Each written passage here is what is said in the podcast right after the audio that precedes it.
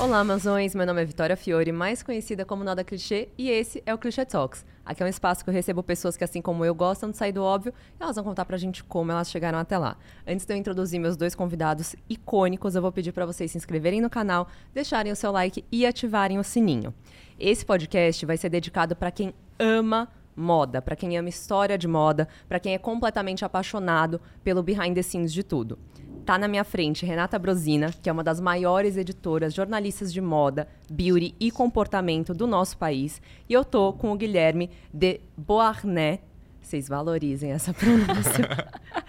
que é o editor da Bazar, não só o editor da Harper's Bazaar, mas o editor de moda mais novo do nosso país. Gente, que orgulho e que felicidade ter vocês aqui comigo. Nossa, Ai, que linda! Prazer é todo nosso. Prazer é nosso. muito feliz. E o icônico, acho que, né? Foi, foi chique demais isso, hein? Já podemos terminar o episódio aqui. Podemos. Gente, a razão do porquê eu quis chamar a Renata e o Guilherme juntos é porque, pra quem não sabe, a Rê tem um podcast chamado Portrait Magazine. Exato, exato. E ela fez vários episódios curtinhos com o Guilherme, onde eles entram dentro é, é, da vida de estilistas que são extremamente renomados. Então, assim, eu comecei a ficar apaixonada. Eu já conheci os dois, já era apaixonada pelos dois. Mas quando eu escutei eles falando juntos, a sinergia que eles têm, é, é, é o que eu falo, assim, eles são uma enciclopédia da moda. Então eu falei, eu preciso desse conhecimento aqui no podcast, eu preciso que vocês conheçam eles. Que amor. Gente, vamos começar com um quebra-gelo. É uma coisa nova que a gente tem aqui no podcast. Eu Ah, vou já fazer tá. três perguntinhas e é pra ser tipo papum, o que vier na cabeça de vocês. Tá bom, Tá tá, bom? bom? Rê, qual Oi. adjetivo os seus amigos usariam pra te descrever? Nossa, eu acho que assim, eu sou uma pessoa muito acelerada, então Amo. hiperativa, digamos, porque a minha energia não acaba.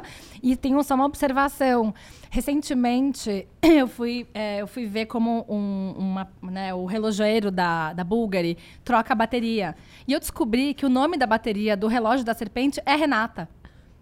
Então, agora as pessoas né, já têm toda essa conexão muito bem O clara. simbolismo tá logo ali. Exato, e eu acho que também quando a gente tá nesse meio, a gente não consegue descansar porque a gente quer fazer tudo, a gente quer ver Não, tudo. você. Então, é assim, intensa, eu acho que eu sou intensa. Não é hiperativa, é intensa. Gostei, E pá. gostei. Gui, É, snob, talvez, mas nos melhor, no melhor dos sentidos. Eu fui uma vez num almoço e, e a Soninha Gonçalves, que é uma PR incrível, brasileira, maravilhosa, ela assim, me recebeu dando um grito, assim, todo mundo parou pra olhar, falou assim, ai, meu socialite snob favorito. e eu acho que é isso, mas eu sou uma pessoa muito legal, eu prometo. eu prometo que isso é- essa informação é verdadeira. Rê, se você pudesse jantar com qualquer pessoa, viva ou morta, quem seria? Olha, a pa- partindo do. Assim, eu acho que tiveram algumas pessoas que eu tive já o prazer de conhecer, né? Já tive. Enfim, já, já conheci o Ralph Simmons no momento que eu era estagiária na Fred Perry. É, assim, né? Tive um, um pequeno. Sabe quando o coração para e você fala, cara, ele é o Ralph Simmons. Já entrevistei muita gente legal, mas eu acho que, assim, o date dos meus sonhos é o Slimane, gente. Quem? O Ed Slimane, gente. Ah, da me Celine. sentindo- Ah, tá. Celine. Chique. ok, Eu desculpa amo por também. Quer que eu faça de novo? Não, não, eu amei. É pra as pessoas saberem que eu também. Assim, gente, a gente sabe que a gente sabe e a gente tá aqui pra aprender. Super. E você, Gui? Ai, eu também tive tive experiências incríveis, assim como a Renata, já entrevistei a Maria Grazia Curie, a Silvia Fendi.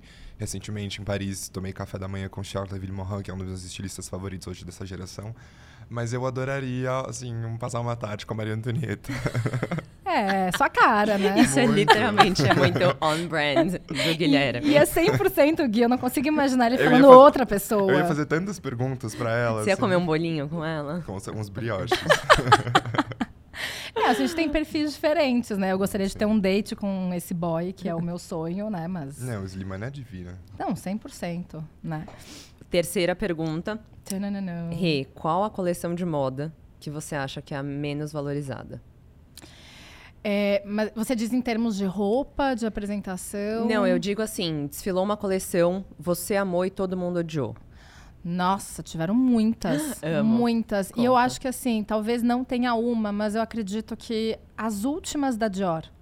Eu acho que a, a Maria Grazia ela é muito fiel ao que ela acredita, aos códigos dela, aos códigos da Maison. E eu acho que uma das coisas que talvez mais me irrite nisso é quando as pessoas falam: Nossa, fez mais do mesmo. Só que não é o mais do mesmo. Então, acho que assim, não teria uma temporada. Eu acho que as últimas temporadas da Dior foram brilhantes. Uhum. Eu acho que ela é muito fiel aos códigos da Maison. Eu acho que ela é muito fiel a ela também. E eu acho que respeitar o olhar de uma diretora criativa mulher que tem uma bagagem incrível, que já passou pela Fendi, que já trabalhou na Valentino, foi a dupla do Pier Paolo Piccioli. É, eu acho que a gente muitas vezes tem que olhar por esse viés, sabe? Uhum. E eu acho que também, assim como o Gui, eu já entrevistei ela, e eu acho que o dia que eu entrevistei ela foi né, o grande divisor de águas também, porque você acaba é, transformando aquela experiência em algo muito humano. Então, para mim, eu acho que hoje, se eu tiver que defender o que todo mundo está criticando, na verdade, são as coleções dela. Amei. E você, Gui? Eu acho que desde que a Virginie Viard entrou na Chanel, as pessoas têm uma dificuldade enorme em absorver o que ela faz. Eu amo o que ela faz. Já me emocionei muitas vezes com os desfiles dela. Eu acho que ela é muito incompreendida, muito por conta da fuga que ela fez do que o Lagerfeld já fazia na Chanel. Eu acho que o styling dela eu entendo porque ele desanima muitas pessoas, mas eu acho que a Virginia Chanel é um dos nomes mais injustiçados da moda hoje. Nossa, gente, amei. Já começamos com polêmicas. Uau! Tô viciada. Se quiser mais, a gente dá um jeito. Nossa, a gente encontra. Eu quero. Eu tô jogando esse roteiro fora da janela. Calma, vamos, vamos conversar sobre isso. É, ah, vocês acham que assim, essa bagagem que às vezes o nome do estilista carrega, então assim, o próprio Dior ou a própria Chanel, é, o quanto vocês sentem que às vezes a marca tem que ser 100% fiel a essas pessoas versus ir às vezes se adaptando ao que o consumidor quer? É que eu acredito que existe um, um, ponto muito interessante que até é legal você fazer essa pergunta, porque hoje é uma das grandes questões na moda. Eu acho uhum. que os anos 2000, na verdade, esses 10 anos, né, dos anos 2000 a 2010, é, a moda ela foi muito tendência, tendência, tendência, tendência, e todo mundo só olhava para a moda como aquela coisa. A cada seis meses, é, a roupa que eu, que eu vi na temporada passada tinha que morrer. E eu acredito que eu acho que a gente ficou tão viciado nesse meio. Eu, enfim, era adolescente, comecei a trabalhar com moda dentro desse espaço de tempo, em 2006. Eu lembro que, assim, era um negócio tão frenético que você ignorava que a moda de luxo passava por tantas etapas uhum, preciosas, então, perfeito. por tantas mãos, ainda mais alta costura. Então, imagina você falar que uma tendência de alta costura ia matar aquelas peças, assim, riquíssimas. E eu acredito que eu acho que quando a gente começou a ter essa consciência, né? Digo, a gente também como mercado. Uhum, é, consumidor. Come... Exato, começou a reparar que a moda não tem que morrer a cada seis meses, que aquela roupa tem que durar mais que seis meses. Eu acho que também as próprias marcas, os diretores criativos começaram a olhar para suas raízes de uma forma muito mais respeitosa. Mas eu acredito que ainda tem muito dessa polêmica do nossa, mas é mais do mesmo. George Armani passa por isso direto também. Ele é uma pessoa, né, que ele acredita muito no seu próprio DNA. Ele é, enfim, um dos ele, desculpa. Ele é o quarto homem mais rico da Itália, não é à toa. Então, eu acredito que, assim, é, quando a gente vê que existe esse respeito com o seu próprio DNA, e a gente pode falar de Maria Grazia, de Kim Jones, a própria Virginie Viard, é, eu acho que é muito lindo quando a gente consegue entender que essas pessoas se preocupam em traduzir os seus códigos para os dias de hoje, né? Uhum. Eu concordo, eu acho tão importante você pega uma maison como a Hermès, que existe desde 1837. Como é que você joga toda essa história fora? É Por conta de uma tendência. Exato. É óbvio que ninguém quer ficar vendo as mesmas coisas sendo repetidas na passarela. E eu entendo isso. A própria Jacqueline Derrib, que foi uma das uma condessa, está viva até hoje em Paris, é, uma super consumidora de alta costura, ela dizia que ela não repetia um vestido de alta costura mais de duas vezes ou três vezes no máximo, quando ela gostava muito.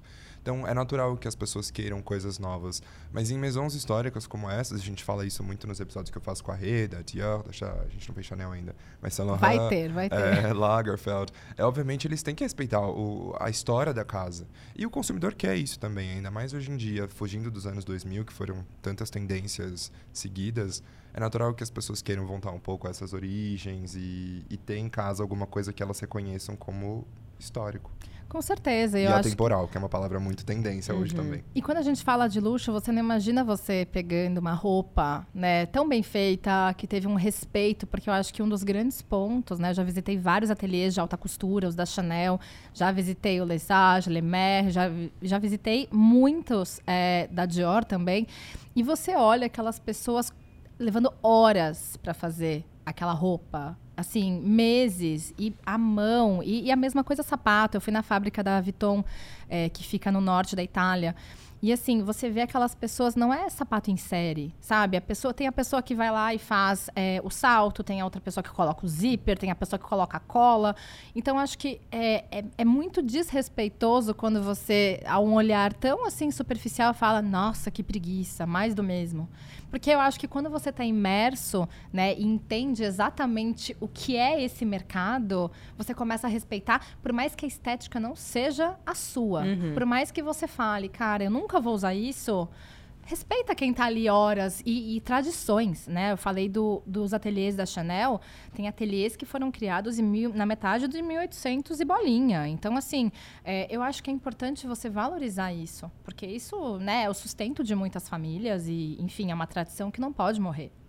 É, assim, até falando dos ateliês da Chanel, eu também tive o privilégio de visitar o Les de Montex e eu fiquei muito feliz porque no ateliê Montex eles tinham uma parede com várias imagens editoriais e tinha uma capa da Bazar Brasil é, ali que a gente fotografou com o vestido que eles produziram no ateliê para um, o Métier d'Art, né, que é um desfile super importante da Chanel anual. Então eu acho que é muito isso que a Rita tá falando, sabe? Essa elegância temporal, esse trabalho de dezenas, às vezes centenas de horas está ali representado e eternizado numa capa de uma revista, num livro, num museu. Gente, eu, calma, eu acho que agora vocês já estão. O meu público já está começando a ter uma noção, tipo, assim, do babado que a gente está lidando aqui na nossa frente. Então, só para localizar eles um pouco mais, Rê, fala brevemente, vou perguntar para os dois brevemente, assim, um pouquinho da sua história, o que, que você. por onde você já passou, e aí depois eu vou Mandar pro Gui. Olha, eu vou dizer para você que assim, para vocês, né, público. eu já passei por vários lugares. Eu acho que se eu for falar, eu comecei a trabalhar em 2007 com moda, né? Na verdade, foi a, foi a grande frustração da família, porque todo mundo era advogado, meu Super pai Super novinha também, né? Super, mas é muito curioso porque eu né, nessa época tenho uma curiosidade. Eu fui fazer o vestibular de moda para saber se eu passava ou não no vestibular, muito na brincadeira. Quando eu passei, eu falei, gente, eu acho que vale a pena. E uma semana depois eu passei na federal, né, de, em direito. Aí eu lembro que eu cheguei e falei assim, moda ou direito? Ai, vamos fazer moda? Meu pai falou, não, minha filha. Como assim? Você passou, em, sabe, na federal.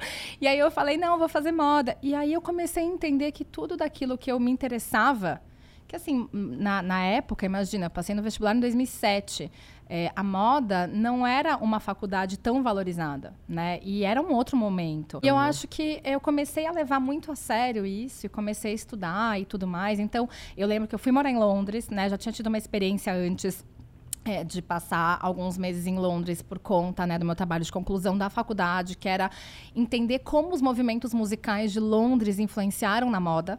Tudo, punk, etc. Tudo, mods e por aí vai. E aí eu gostei muito disso, era um assunto que me interessava muito. E aí eu lembro que eu vim para São Paulo, e aí passaram alguns meses, eu falei, ah, eu vou voltar para Londres. Voltei para Londres, eu comecei a estudar na St. Martins de novo, já tinha feito cursos é, curtos, né, uhum. né, aqueles cursos de verão, que nem se chama.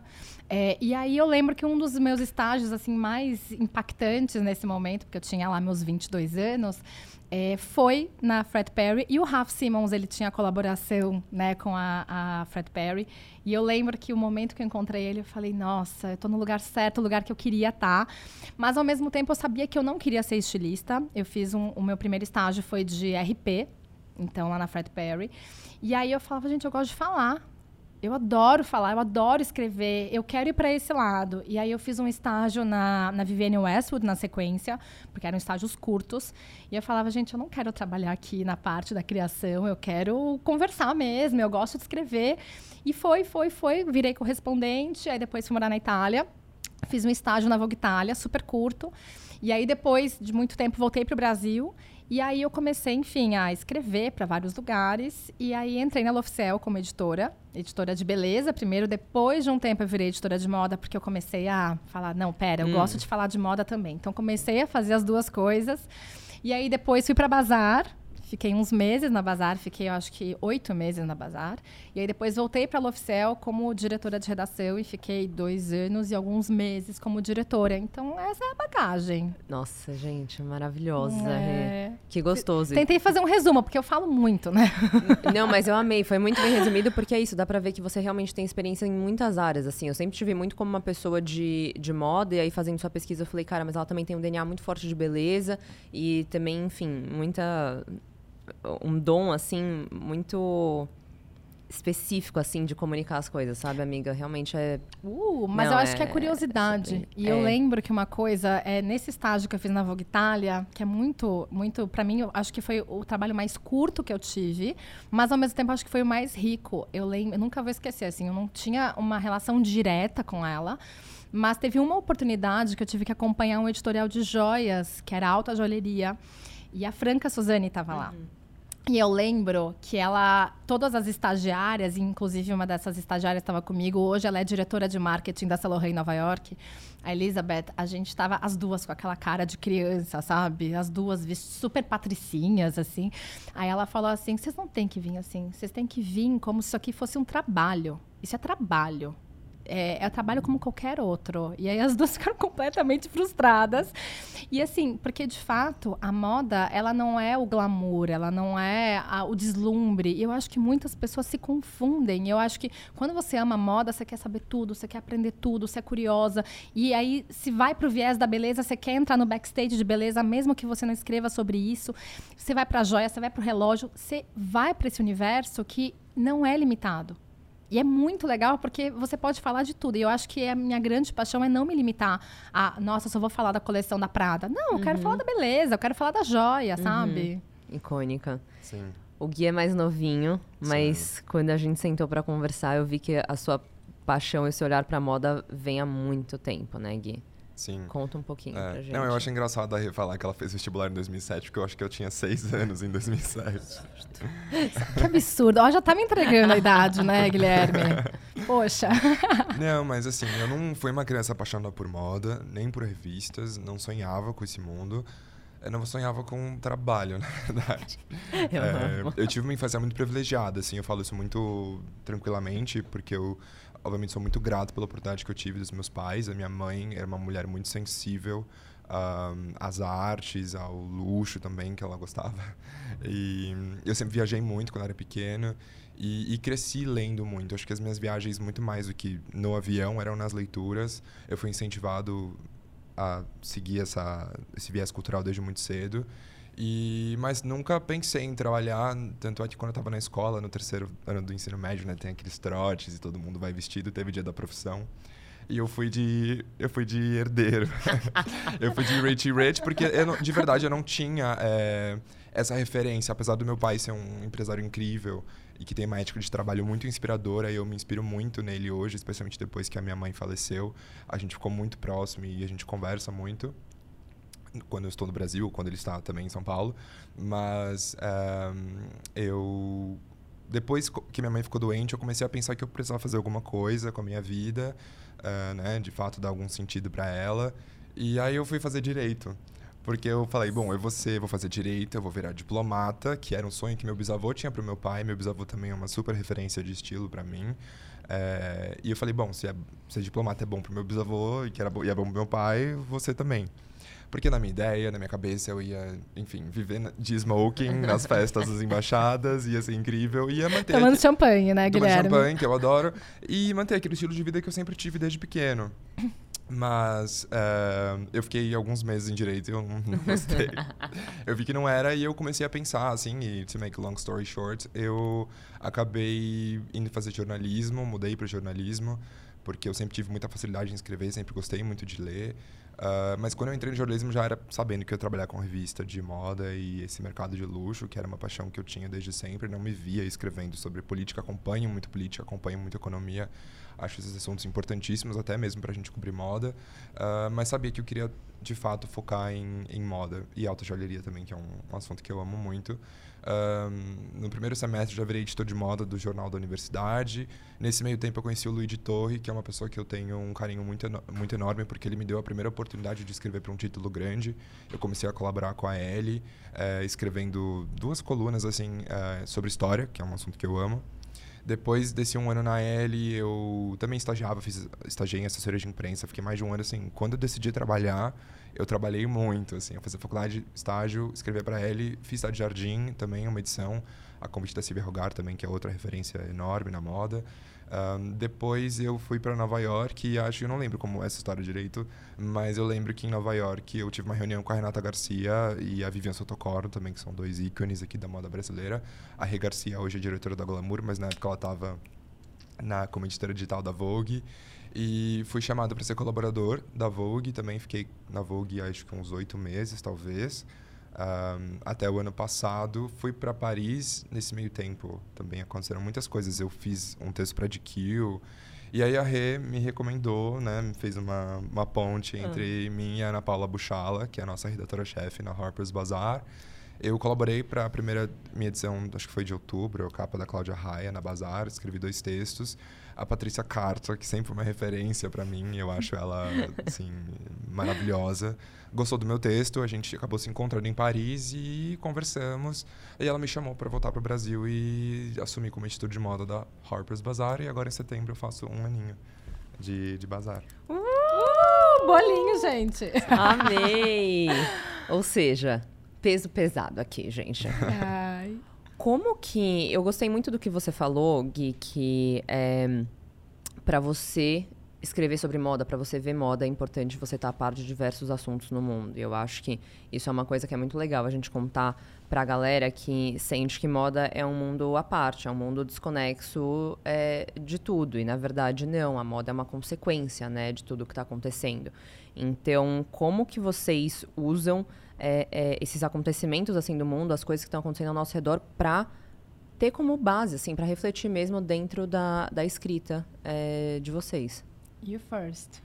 É, eu acho, de fato, que é primordial você acompanhar tudo e a gente que viaja muito acaba acompanhando muita coisa de perto. Uh, Paris, por exemplo, tem, sempre tem alguma revolução, algum protesto, então você está sempre em contato uma com polêmica, coisa. né? Uma polêmica, exato. Mas eu acho que a pandemia acordou esse lado em muitas pessoas, porque as pessoas viram de fato o quanto tudo estava sendo afetado. A indústria da moda foi extremamente afetada durante a pandemia, mas tantos outros assuntos, né? A crise de 29, a crise de 2008 para as revistas de moda uh, foram foi muito prejudicial. O que aconteceu? Na, ah, de tudo, assim, eu recomendo inclusive a leitura da biografia da Amy Odell, da Anna Wintour, e ela fala muito sobre esse momento, né, especialmente em Nova York também. Porque a gente sabe o que aconteceu no Wall Street, mas como que isso impactou a moda? Como é que essas crises impactam a moda? Então, você perde muitos anunciantes, uh, as marcas ficam inseguras em investir em você, uh, tudo fica mais caro, imprimir uma revista é muito caro, o papel é muito caro para manter Matéria uma qualidade. prima, né? Exato. Ainda mais para uma qualidade de uma glossy, né, como uhum. a gente chama que são as revistas de moda, como a Harper's Bazaar, como a Vogue, como a Elle, como a L'Oficial uh, e milhares de outras pelo mundo. São produtos de luxo, são produtos caros. Uh, uma revista custa 35 reais, uma L custa mais que isso, a Numero também, que são revistas mais periódicas uh, e não mensais, mas mesmo assim, as mensais são revistas caras, é um produto de luxo. É, não adianta a gente falar de luxo numa revista e não, ter um, não ser um objeto de luxo também, num bom papel, uhum. uma boa qualidade. Uh, tudo isso é muito caro. Essas crises, elas com certeza atrapalham toda a indústria, assim, da base, que é a matéria-prima, até o, a ponta do iceberg, né? a ponta da pirâmide, como são os anunciantes, como são... É, você paga as equipes também, isso também, obviamente, diminui. As redações diminuíram muito depois de 2008. É, e, e, na pandemia isso se agravou ainda mais, né? uhum. né? Porque a gente nunca tinha passado por um, um, estado tão de emergência, né? Com outras prioridades. Então, acho que, assim, foi muito emblemático também, porque se a gente fala sobre isso, eu me lembro na hora da, da capa da Vogue Itália, que, assim, não tinha modelo. A capa branca. É, e a capa era uma capa com a Kate Moss. Então, assim, para você tirar a Kate Moss da capa, que já tinha sido fotografada há meses, e você colocar uma capa branca, assim, é muito importante para todo mundo entender. Agora não é sobre a roupa, não é na, nada disso, tem outras prioridades. Eu acho que quando a gente vê como isso reflete, e quando você fez essa pergunta, eu fiquei muito pensando, eu acho que assim, uma das pessoas que eu mais admiro e que até esses dias eu brinquei e falei, eu venci na vida, porque eu entrevistei a Milcha Prada, é a Miúcha. Porque ela tem uma sensibilidade de trazer essas temáticas de crise, é, de conseguir absorver muito o que o outro está sentindo e transformar isso. E aí, isso vai para sua pergunta. Ela é uma pessoa muito ligada à arte ela é uma pessoa muito ligada ao comportamento. Ela não é aquela pessoa que fala, ah, eu quero vender, eu quero vender, a minha roupa não tem mensagem. Toda temporada tem alguma mensagem. E eu acho que quando. E, e aí a gente volta para aquilo que eu falei antes, né? Sobre a questão da tendência. Eu acho que a moda, ela foi muito. É, ela foi muito vista como o consumo, sobre essa questão da ostentação. Só que quando você vê o que tem por trás da moda, a mensagem que a moda quer te passar em específico da Milcha Prada, que é uma mulher feminista, que pertenceu né, a um grupo comunista na época da faculdade. Isso é muito icônico. Você começa a ver que a mensagem que ela quer trazer é, por trás dessas criações dela, o vestido não é só o vestido, a estampa não é só a estampa.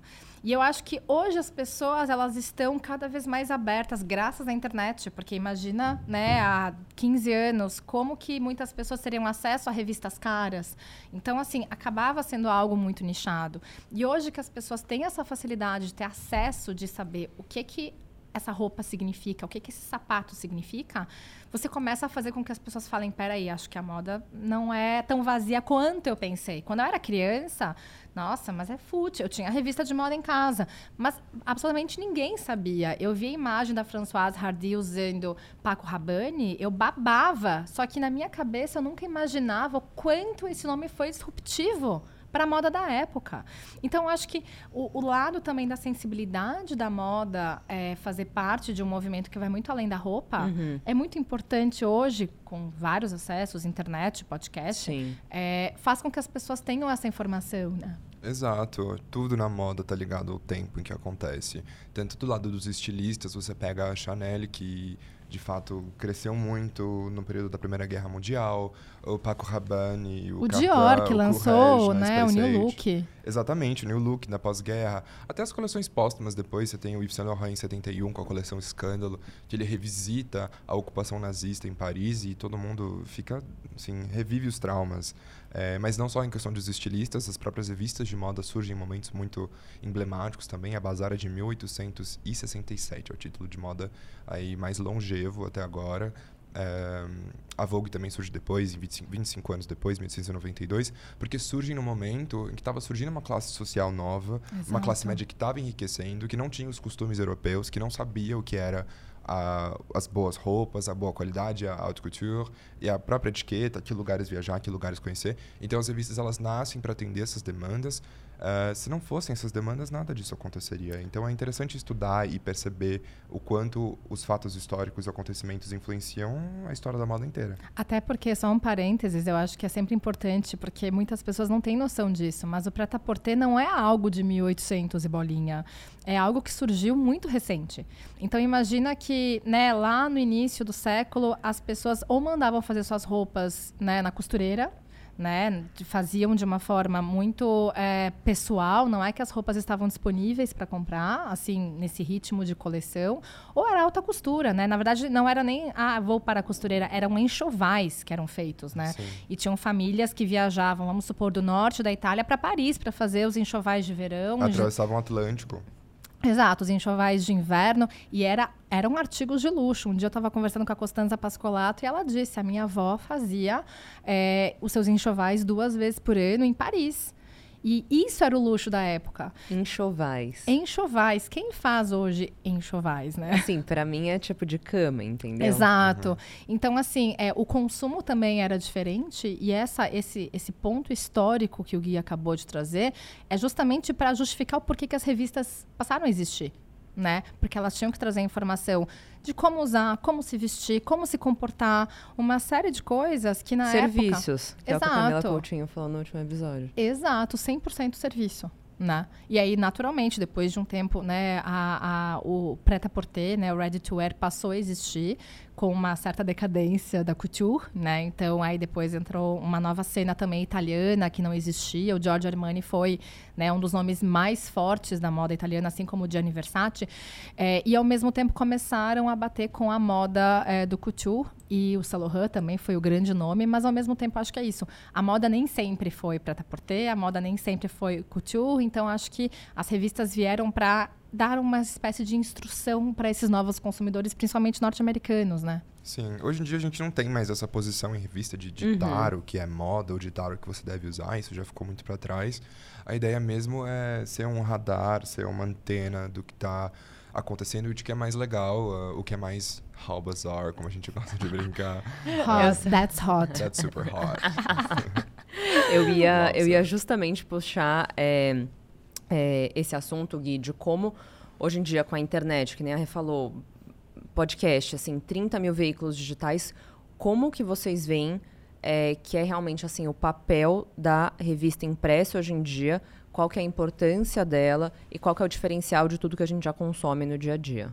Eu acho que assim, é, eu, sou, eu sou de uma geração diferente do Gui, né? Ele já entregou minha idade, então tá tudo certo. A gente vai partir desse, desse, desse ponto. Mas assim, é, quando eu comecei a trabalhar com moda, né, com jornalismo mesmo, as revistas, elas ainda faziam mais aquela coisa. A ah, matéria exclusiva, ah, isso aqui, sei lá, vai abrir a boutique X em São Paulo. Só uma revista pode dar, porque ainda não tinha essa supervalorização né, do Instagram na época.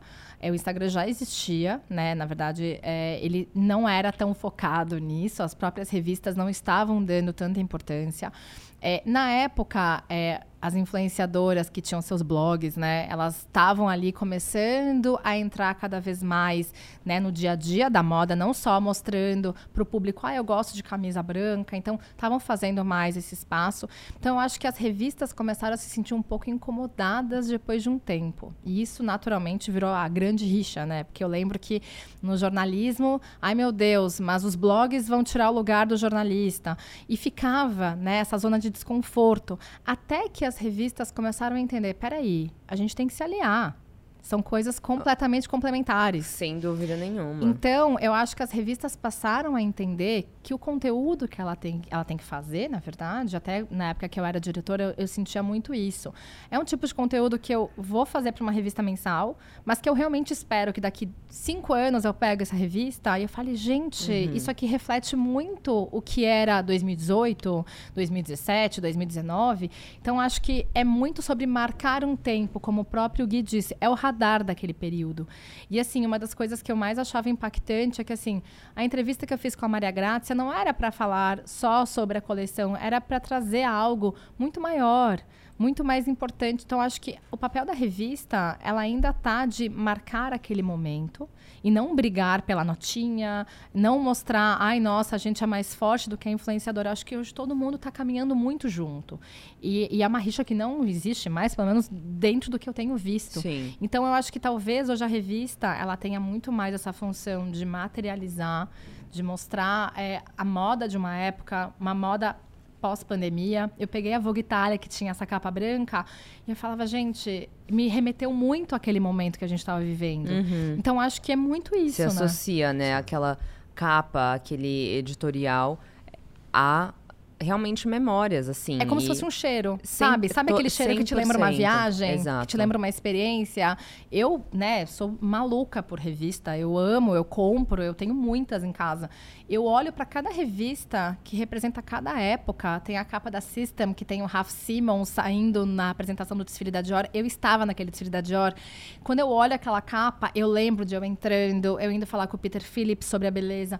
Eu acho que não só como jornalista, mas uma pessoa que gosta de moda, te remete a um lugar que muitas outras pessoas talvez falem, nossa, capa bonita. Mas eu acho que tem essa coisa, né, de marcar um período. Com certeza. É, eu acho que a Bazar, ela. Vou fazer aqui, eu vou vender meu peixe. Não, mas assim, eu falo porque é, eu passei minha adolescência, né? A Bazar no Brasil tem 12 anos, a gente acabou de fazer 12 anos. Faz em novembro, na verdade, a gente comemorou agora em setembro. Mas a Bazar foi muito pioneira em muitas coisas. Acho que isso diz muito também sobre o olhar da Patrícia para o que é muito novidade, o que é muito contemporâneo. A gente fez uma edição, a gente não, eu não estava na Bazar, mas a Bazar fez uma edição inteira fotografada no iPhone 6 em 2015, antes de muita gente fazer isso durante a pandemia. Uh, e nas nossas redes sociais, por exemplo, a gente se alia muito às blogueiras, às influenciadoras. A gente tem muitas collabs que a gente faz. Uh, e quem organiza é o Kaique, que é um menino incrível na Bazar, tem um talento e um olhar para isso muito importante. Porque a gente chama isso para as redações também. Acho que não só a Bazar, mas as redações todas hoje elas têm esse olhar para ter alguém na equipe que acompanha tanto as redações quanto as assessorias de imprensa. Você precisa ter alguém ali que saiba quem são os influenciadores que estão bombando, quais são as hashtags que estão trending no TikTok ou no Instagram. É, então é muito importante ter isso e a gente valoriza muito isso, porque uma não vai roubar o lugar da outra, né? O papel não vai roubar o lugar da influenciadora com e certeza. Mas com você certeza. acha, Gui, que isso vem porque, tipo, hoje em dia existem pessoas mais novas que estão ocupando cargos de, de relevância?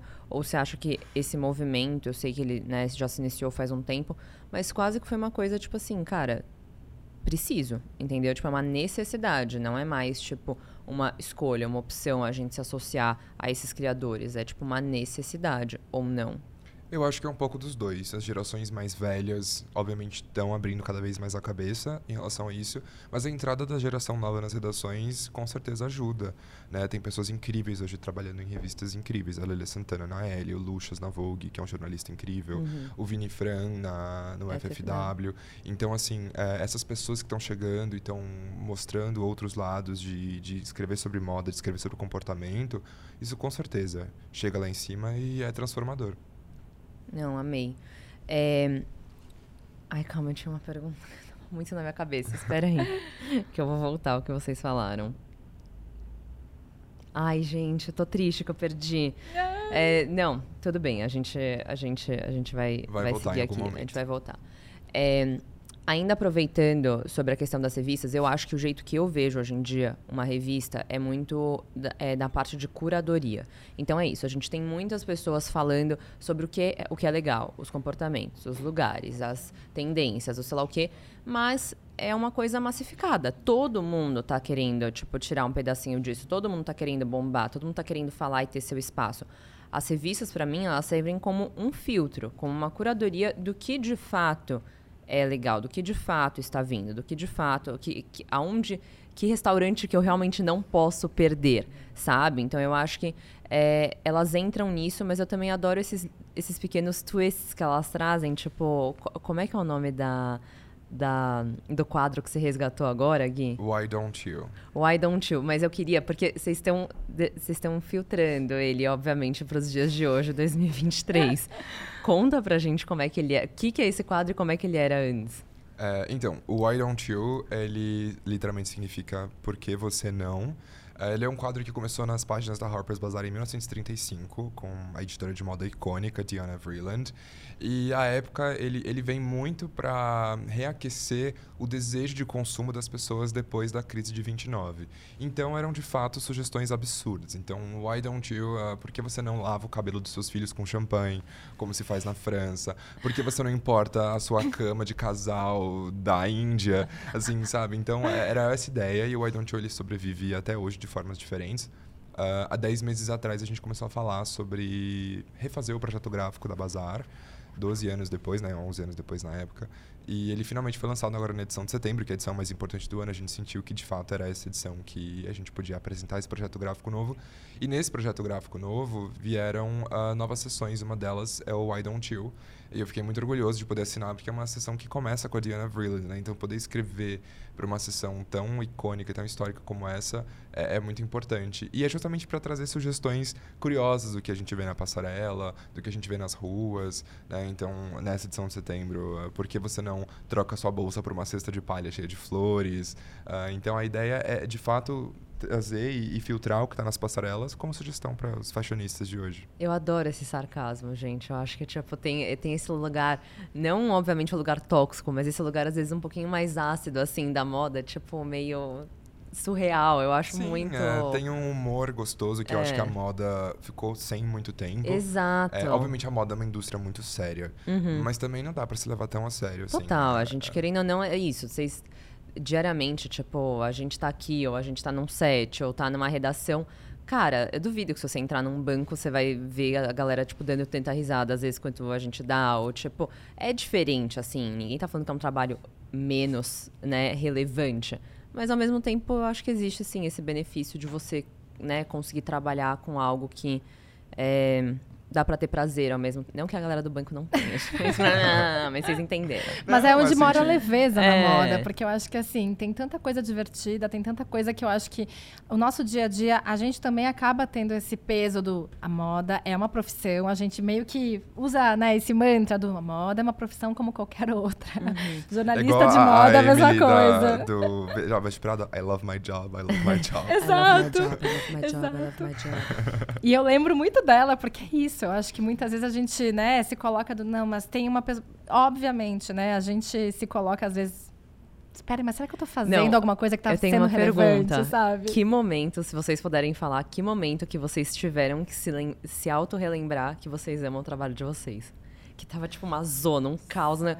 E é tipo, calma, I love my job, I love my job. Eu tenho que resgatar, vai. Não, vai você primeiro. Eu acho, na verdade, que quando os desfiles atrasam e você vai Hum. ficando acumulado, e vai chegando mensagem, vai chegando e-mail, e você tá ali e não tem internet direito pra você responder e produzir conteúdo, você precisa de fato respirar e falar I love my job, A I gente love my tava- job. Fala, depois é uma eu- pressão gigantesca. Imagina, eu lembrei agora de uma. Isso, isso acho que foi o momento mais caótico, porque eu- agora só para contextualizar algumas coisas. Trabalhar com moda, lidar com egos o tempo inteiro. Uhum. E a gente nem sempre tá psicologicamente pronta para isso. E eu nunca vou esquecer que depois de um desfile, é, foi um desfile da Gucci que eu fui assistir, tava super feliz, eu amava o Michele e tal. Falei, ah, tem um set de uma capa que eu vou fotografar em Milão. E era uma dupla de fotógrafos, os Morelli Brothers, que são grandes amores meus. E eu falei, ah, vou fotografar com eles. Entretanto, a personagem, ela era fofa, mas estava rolando uma, uma briga entre a agente dela e pessoas da marca que iam vestir ela. E eu lembro que quando eu cheguei no set, eu já estava trocando e-mail com essas duas personagens, né? Tanto a agente quanto as pessoas de marca, há uns quatro meses, já estava, sei lá, no e-mail 83. Nossa. Quando eu cheguei no set, eu, eu vi aquele caos. E aí eu falava, como que eu vou administrar? Daí eu chamava uma de canto e falava, vem cá, vamos, vamos conversar. Aí eu tentava diminuir, sabe? É, e Tentar- amaciando. Exato, assim. e eu sei. E, e as pessoas, né, não eram brasileiras. Uma era inglesa, a outra é americana. Elas querendo se matar no set. E eu tentando, né, gerenciar, gerenciar aquela crise. Daí eu chamava fotógrafo. Eu, cham... eu nunca vou esquecer que eu chamei o Lucas. Eu falei, Luca, vem cá. Desculpa, não é Lucas, é Luca. Luca, vem cá, ó, chama a nossa modelo pra ir lá, dar uma relaxada. E eu, e assim, era aquela coisa, ela não pode usar aquela roupa, ela não pode usar aquela joia, ela não pode usar aquela bolsa. E eu ficava, caramba, e agora?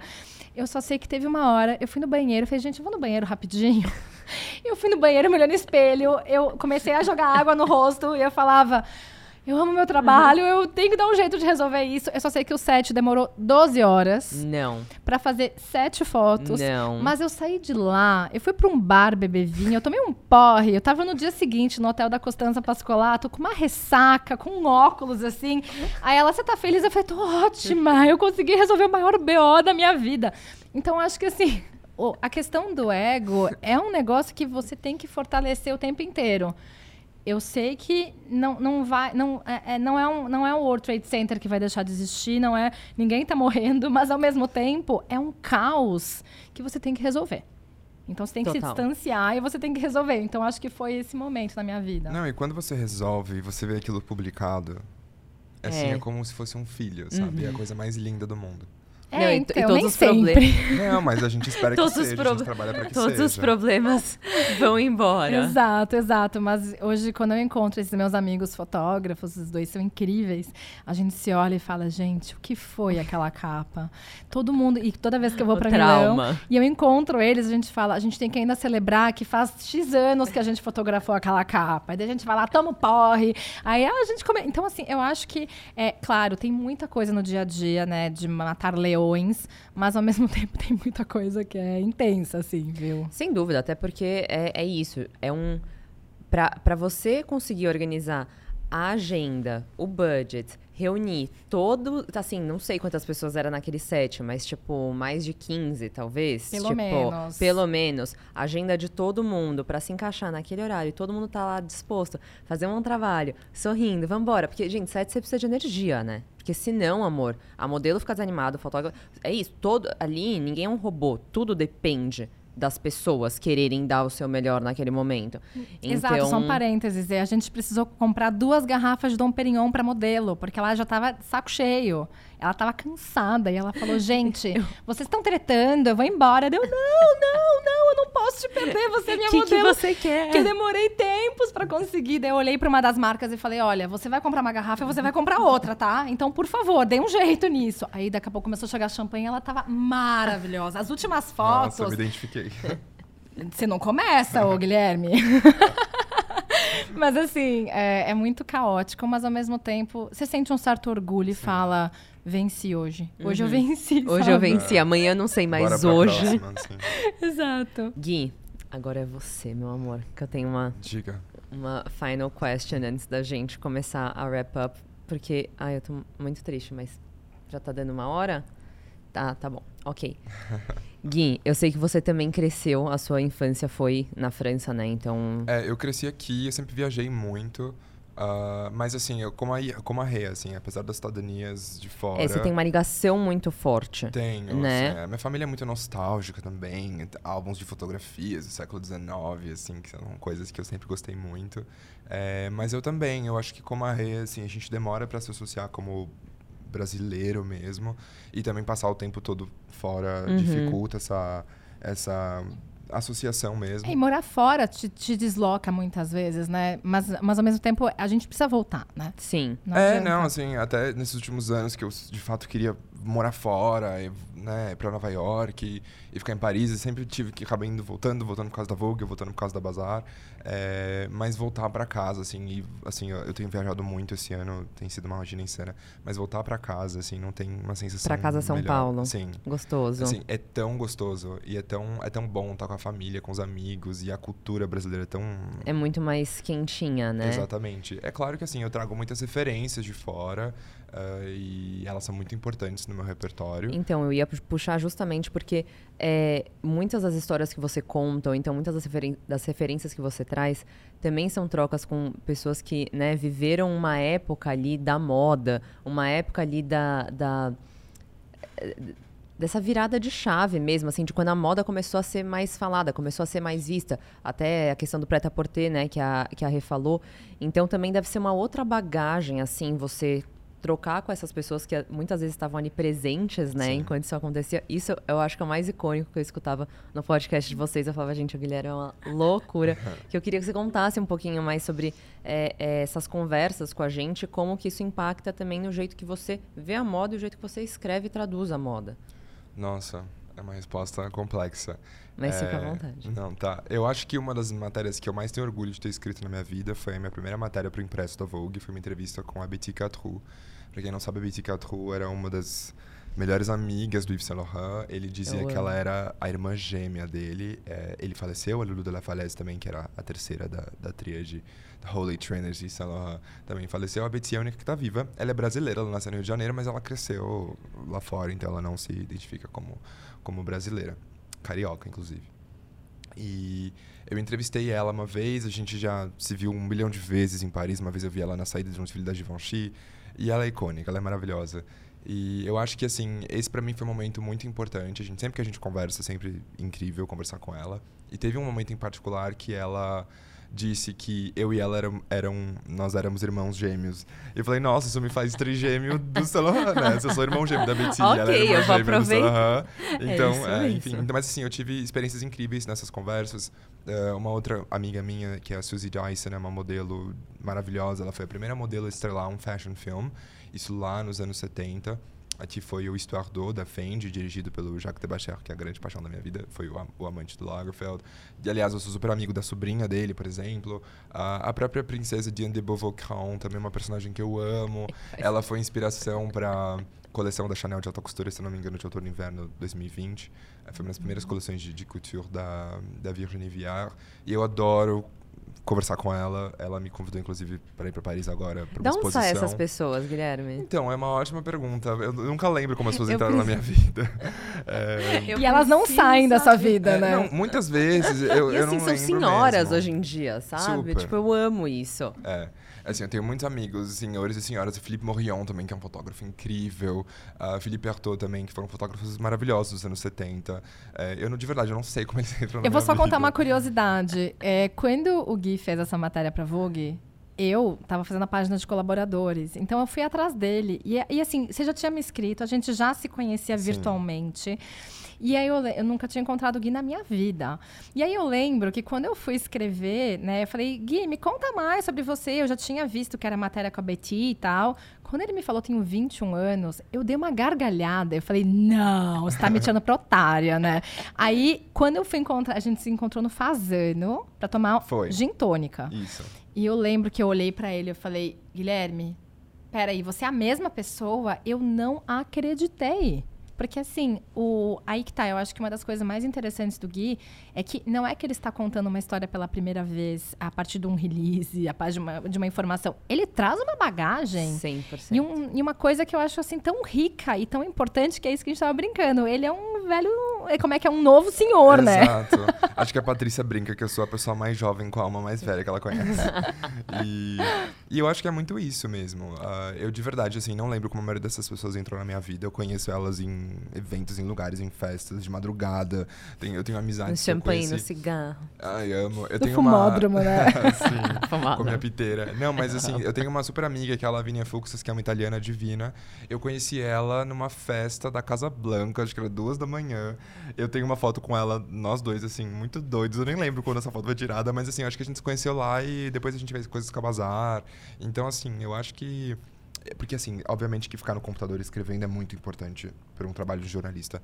Mas sair e viver e conhecer e Uhum. interagir. ah, você não precisa beber nem fumar para fazer nada Sim. disso, mas assim. ah, você fazer parte dessa vida social é importantíssimo, porque as histórias estão lá, Uhum. né? As histórias estão em cafés da manhã, estão em jantares, em- estão em festas. Então é isso que, que me move muito, sabe? A esco- E isso é uma coisa histórias. que, desculpa te interromper, mas a longo prazo é isso que faz a diferença. Porque, assim, ser o bom jornalista que está lá o tempo inteiro na redação escrevendo, isso é ótimo. Mas o networking e os acessos que você Uhum. cria, é isso que te leva a sair de um veículo e muitas vezes não estar mais em nenhum título e você falar. Mas eu continuo com esse contato, isso é meu, né? Eu acho que assim, isso é uma coisa que faz você sobreviver nesse mercado. Eu acho que é importante, sim, você tem que escrever super bem, você tem que falar super bem, você tem que ter conteúdo, mas são essas pessoas, são esses networkings da festa ou até da faculdade, que muitas vezes é um colega que começou a estudar com você e aí depois de muito tempo ele vira diretor de um lugar e você vira diretor do outro, e vocês se encontram e vocês conseguem fazer uma coisa que se fosse num outro contexto não faria nenhum sentido e não teriam Total. acesso. Então eu acho que isso que é um movimento que o Gui faz, o Gui escreve super bem, o Gui, ele tem uma informação muito rica, mas isso é uma coisa dele. A Betty é amiga dele e para onde ele for, ela vai continuar sendo amiga dele e ele vai ser essa pessoa que vai ter esse acesso. Uhum. Isso é muito importante e ninguém tira isso de você. Ah, Te digo isso. E eu acho muito incrível, só aproveitando é, essa fala da Rê, que foi o que a gente tava falando lá fora. Tipo, o mundo da moda, ele é tão rápido, ele é tão volátil que você não pode menosprezar ninguém. Seja sempre a pessoa mais educada, porque você nunca sabe. Você nunca sabe. Eu acho que vocês dois, por experiência própria, já viveram situações que, assim, Muito, Né? muito. E assim, agora que eu sou a senhora aqui dessa conversa, Ai, pelo menos no RG, Ah, tá. Guilherme? Porque em nível de, de conversa, como a senhora Patrícia Carta fala, eu não vou nem competir com você. Mas eu acho que assim, eu já vi muita coisa acontecer e eu acho que agora, retornando um pouco ao que era a moda na década de 90, década de 80, meados dos anos 2000, era muito aquela postura tóxica, né? Era muito abusivo e eu acho que ao mesmo tempo, quando você olha para uma geração mais jovem, muitas vezes não tinha esse respeito, né? Nossa, é só uma pessoa jovem, é só um estagiário. E assim, eu já fui muito maltratada, eu já tive muitas coisas que me fizeram muito mal. E aí hoje, dentro da onde eu tô, eu falo, é, o mundo deu volta para essa pessoa também. E a moda, ela, ela é encarregada de fazer isso. O mercado em si está encarregado. Você não precisa mover um dedo. E as coisas, elas têm esse retorno. E eu acho que é uma coisa que, assim, a gente se sente muitas vezes injustiçado, mas o, o universo sabe, Exato. entendeu? Eu amo isso. Eu quero ser o Aproveita agora. Bom, já que a gente tá dando conselho, a gente vai entrar agora na saideira. Hum, mais legal, porque não terminou ainda. Então a gente ainda tem mais três perguntinhas pra fazer pros nossos convidados. Love set. Tá, mais uma vez, Chapo. Ping pong. Um. Rê, qual que é seu clichê favorito? Meu clichê favorito? Nossa, deixa eu pensar agora. Eu acho que vestido preto, viu? Amo. Gui, qual que é seu clichê Nossa. favorito? Que difícil essa pergunta. Nossa, eu acho muito fácil. Pra Você você. acha? O clichê é cigarrinho, amor. tipo, Ai, não sim, tem é. nada Não, com mais. certeza. Eu acho que o meu clichê favorito é a imagem do editor de moda, de todo de preto, óculos escuro e um cigarro e, tipo, Exato. criticando tudo, assim. Eu acho, Exato. eu acho divine. Rê, um conselho de bolso. Nossa, conselho de bolso. É, eu acho que muito resgatando isso que você disse, sabe? Tipo, nunca maltrate uma pessoa que trabalha pra você ou com você ou à sua volta, porque, assim, karma is a bitch, como a gente fala. Amo. Gui. Eu vou dar um conselho pra cada bolso, tá? Tá. No Se bolso, for five pockets, por favor. no bolso da direita, você deixa um carregador portátil sempre com você, porque precisa. E no bolso esquerdo, um isqueiro. Porque eu acho que as melhores conversas surgem quando a pessoa te pede um isqueiro e você... Ah, eu tenho. Você pode nem fumar, tenha um isqueiro. Porque você já tem ali alguma coisa... Pra... E um isqueiro diferente, bonito, pra pessoa elogiar. É, porque isso dá um início de conversa e você faz tantas conexões e contatos, assim. É verdade. É, então é isso, um carregador portátil e um isqueiro. Vou só falar uma coisa. Eu tenho um isqueiro da Laurent que eu ganhei num desfile do Edis Limani, inclusive. Que eu posso até te dar de presente. Ah, tá registrado, tá gravado. Opa! Até porque, eu falo isso pra Renata, porque assim, eu vou expor ela aqui. Ah. Eu não tenho todas as bazares, assim, de- desde 2011. Tá. A Renata tem. E eu já falei que eu quero comprar dela, e até hoje ela me vendeu. A gente vai trocar uma ideia isso depois. Eu te passo meu pix, tá? Porque eu sou Tá capricorniana, eu amo dinheiro. Eu também. É, então. Então, ó. Então a gente pode negociar isso. Só deixa virar o mês, mas eu. Beleza, beleza. A do isqueiro foi genial. Ai, gente, saudades do meu. Eu perdi um tão especial. Enfim, terceiro. Rê, na turma da fofoca, você traz ou você escuta? Olha, eu já fui a pessoa que traz, mas hoje eu mais escuto, viu? É? Porque já, já, te- já teve muita confusão por eu trazer. Então, assim, como eu sou capricorniana, né? Eu sou aquela pessoa também que gosta de escutar, eu acho que muitas fofocas morrem em mim. Porque as Tá. pessoas passaram a confiar muito em mim quando eu realmente. Né? Porque no começo era aquela coisa, vamos fofocar, vamos fofocar. Aham. Depois você fala, nossa, eu não tenho energia pra passar essa fofoca pra frente. Então Tá. morre em mim. Eu amo. Então- Perfeito. Então a gente já sabe pra quem direcionar. Exato. E você, Gui, você traz ou escuta? É engraçado isso. Eu acho que. é, eu sou uma pessoa. Eu adoro falar, mas eu adoro escutar também. Mas ao mesmo tempo, é, eu tenho. Assim, eu acho que eu e meus amigos, a gente tem atenções tão dispersas, a gente não consegue focar muito tempo no mesmo assunto. Então, assim, alguém comenta, ai, vocês viram que fulano não sei o quê, todo mundo olha, uhum, muda de assunto. Então, assim, é difícil a gente, tipo, linger no mesmo assunto muito Tá. tempo. Então, também, eu acho que a fofoca acaba morrendo muito rápido. Exato. Até porque tanta coisa acontece que se a gente for parar pra registrar tudo e comentar Pois tudo, é. não dá. E eu acho também que, como jornalistas, é, averiguação de fatos é tão importante pra gente que. Apuração é importante. Apuração. Então, assim, a fofoca acaba ficando uma coisa meio, ah, aconteceu mesmo. E assim, de verdade, eu já vi tanta coisa escandalosa na minha frente. E a Renata, eu tenho certeza que também. Assim, Muita, é, muita. O que acontece, assim, às duas da manhã em Paris, vocês não têm ideia. Então, assim, algumas coisas não me surpreendem mais e acabam nem virando fofoca. Não, e é muito louco isso, porque assim, eu lembro quando eu era criança, meu pai falava que eu tinha que ser radialista de fofoca. Porque assim, depois eu tenho uma curiosidade só pra encerrar essa história, porque assim, eu demorei muito pra falar. E meu pai me levou numa benzedeira pra eu começar a falar. Real. E aí, dois anos depois, ele me levou de volta na benzedeira e falou: Você fez alguma coisa errada, ela não para de falar, dá um jeito. Então, assim, eu era pra ser radialista de fofoca. Então, hoje, a fofoca morre em mim e eu, ó, tá tudo certo, pode confiar, me conta tudo e tá tudo. Tá, sabe? É, eu acho assim, Tá eu teria adorado mãos. ser colunista social, mas é uma coisa que já acabou, sabe assim, tipo... Ai, gente. Ibrahim e- Suede, e todo mundo odeia Elsa. Maxwell, até o Jacinto de Tormes, assim, são nomes incríveis no colorismo social. E eu adoro ler os livros que eles publicaram pra saber fofocas do passado, que é o que eu mais acho tão mais interessante as fofocas do passado do É que as fofocas isso. de hoje em dia. Não, até Então, aqui no assim- podcast de vocês, assim, era só fofoca, sendo com um amante, com sei lá o que, e eu tava, tipo, continua. Tipo, nenhuma das pessoas existem mais hoje em dia, mas eu quero saber, tipo, o que que aconteceu. Será que eles estão bem? Será que Sim. eles estão em paz? Como será? Tipo, e aí?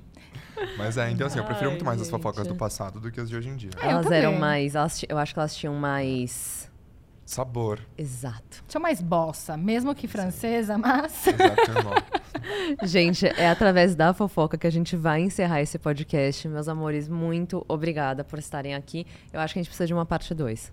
Com certeza. Eu sou tão, eu sou tão sortuda que todo mundo que senta aqui na minha frente, eu falo, hum, não achei o suficiente, quero mais, preciso de mais tempo. Vamos, é Obrigada, meus amores. Obrigado, Estaremos sempre aqui. Meus amores, é isso, se inscrevam no canal, deixa o seu like, ativa o sininho e comenta aqui o que mais vocês querem saber do Rê, da, do Rê, da Rê e do Gui. E sigam a gente nas redes sociais também, E, né? Óbvio. Engajem. Já apareceu no início, mas vamos deixar aqui no final também o arroba deles. Aproveitem, porque eles são icônicos. Já tá. J'adore. Beijinhos, bisu. Beijo.